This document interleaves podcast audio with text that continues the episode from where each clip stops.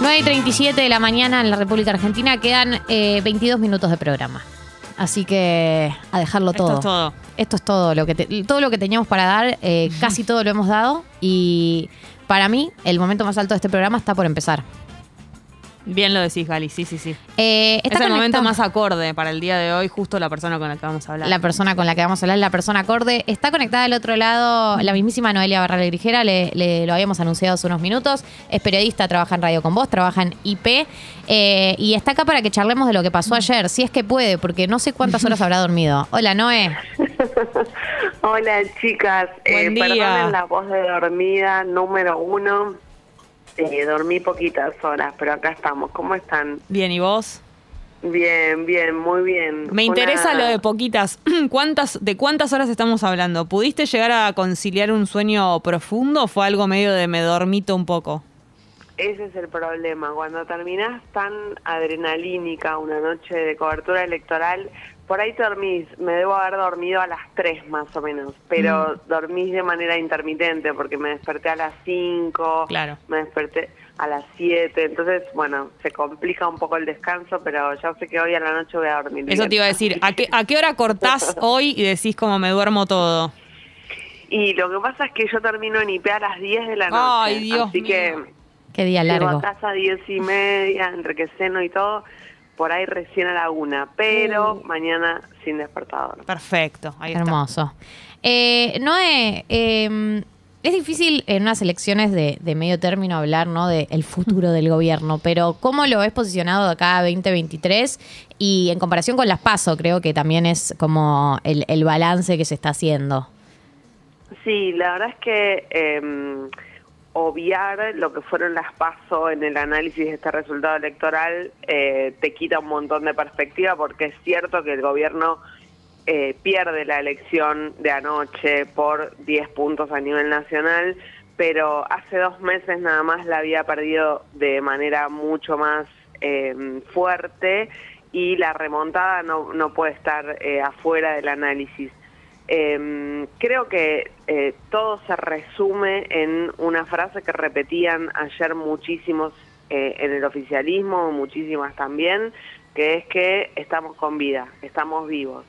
Eh, de acá a 2023, bueno, eh, el gobierno queda maltrecho, pero parado en el centro del escenario político y con posibilidades de eh, tomar este resultado electoral y seguir gestionando. Eh, la gran incógnita me parece que eh, de ahora en más va a pasar justamente por la gestión, una gestión que en los últimos dos años no fue eh, todo lo, lo ambiciosa y todo lo...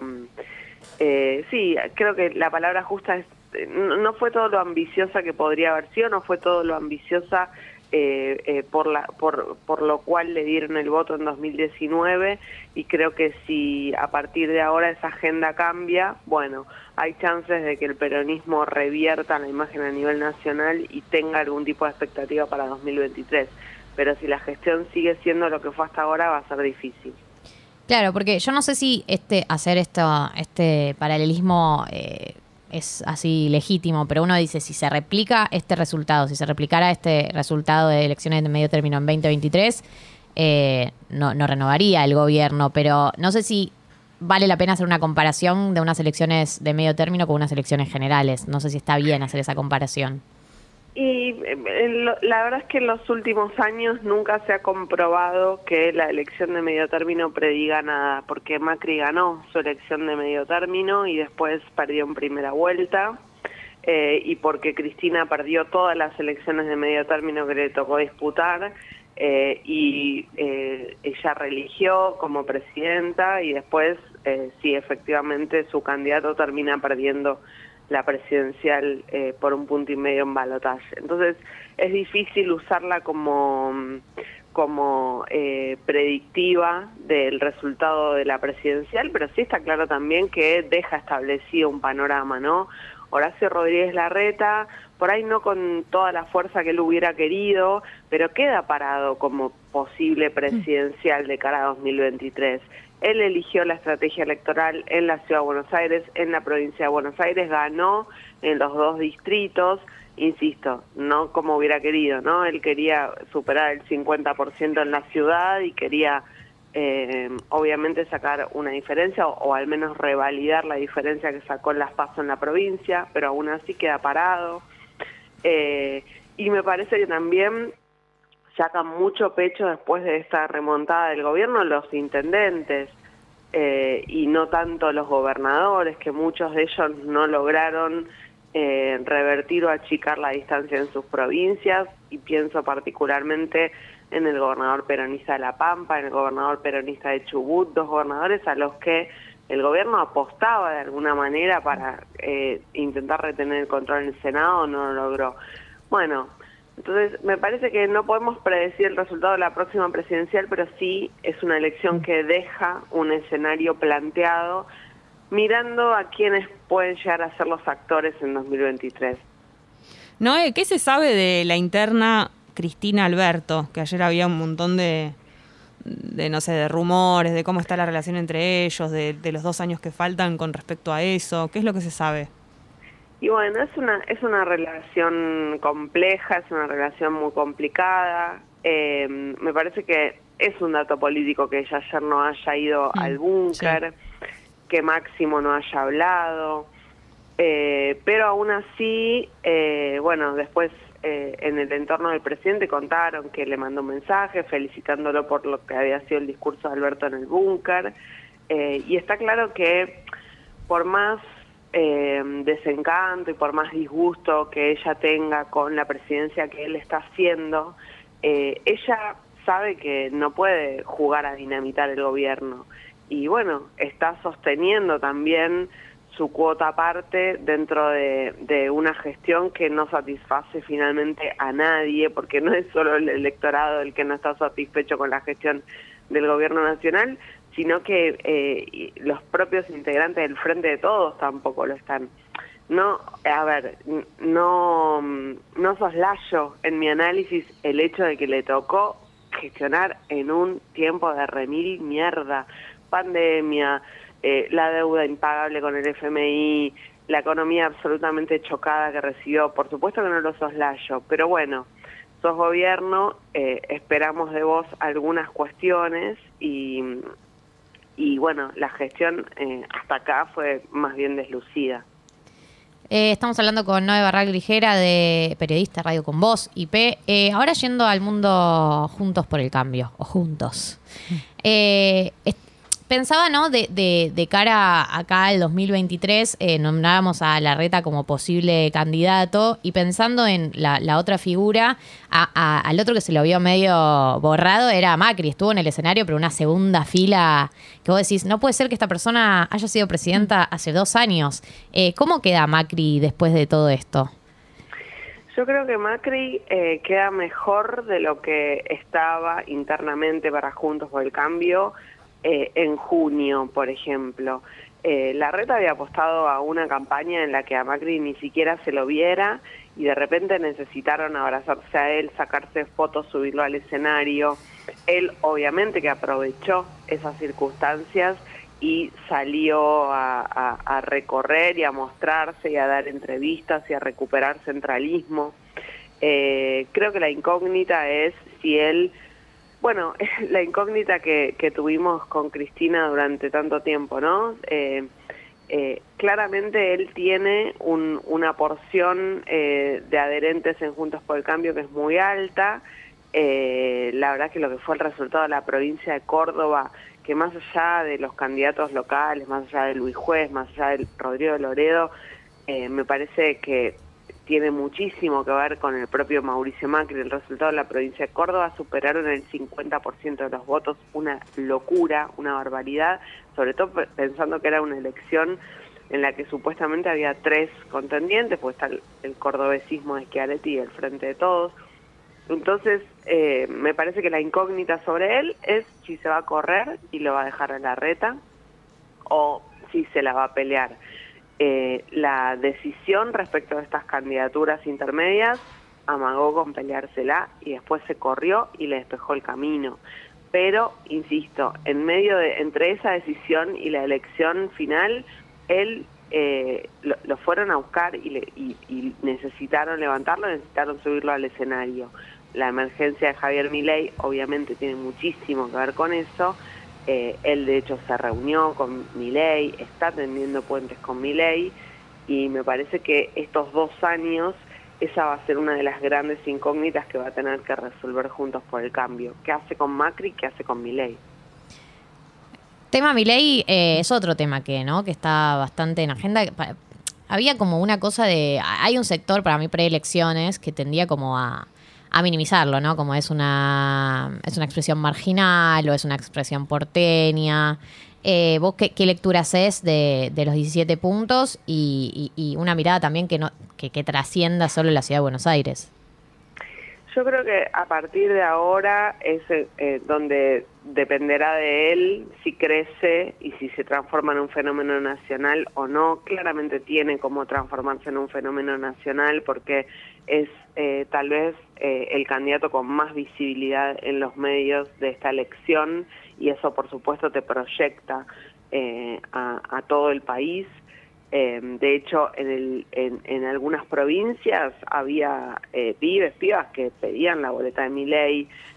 no sé, Adrián Menem en La Rioja, en su boleta tiene como un pequeño stencil de la peluca característica de mi ley, como diciendo somos el candidato de mi ley, una cosa así. Como un sello. No lo son porque, claro, no lo son porque él no tiene una armada nacional, pero bueno, hay gente ya intentando como eh, colgarse eso.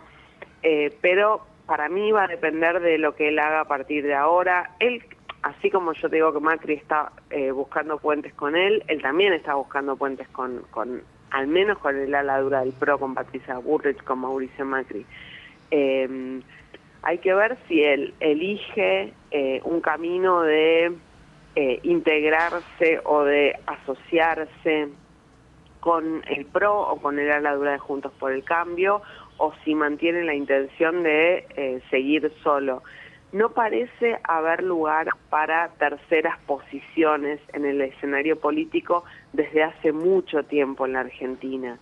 Entonces, tal vez estratégicamente eh, le convenga sumarse o, o asociarse con Juntos por el Cambio. Lo que pasa es que, bueno, obviamente, cuando vos te asociás con eh, una cantidad tan grande de, dirigentes, eh, bueno, no podés decir, quiero ser yo. Aparte, él, es él es recrítico también del PRO. Y sí, pero él es crítico del PRO, pero de repente el límite de la casta se empezó a correr, ¿no? Claro. O sea, de repente Macri no es casta, Bullrich no es casta, claro. Es como, bueno, un poco lábil eso. ¿Él habla de eso a nivel nacional, cómo se ve eh, mi ley mismo, o es muy como paso a paso? No, ellos lo que dicen es que, bueno, a partir de hoy, o sea, ellos eh, todo el tiempo decían, desde el 15 comienza la mm. construcción nacional, desde el 15 comienza la construcción nacional. Eh, también eh, otra cosa que yo siempre digo, yo, yo estuve muchos años en el, en el Congreso, estuve 10 años trabajando como cronista parlamentario en el Congreso y no es fácil llegar al Congreso y de repente darte cuenta de que sos uno más, en el caso de diputados, entre, entre 257.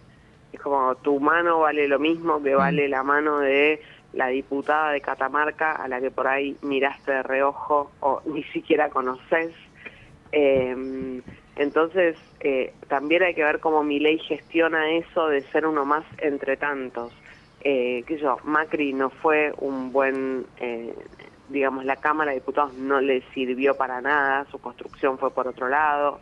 Eh, no sé, Francisco Narváez, hay muchos que han ganado o, o han tenido buenas elecciones legislativas que después entran al Congreso y se diluye. Yo no sé si María Eugenia Vidal va a ser una diputada con tanta visibilidad.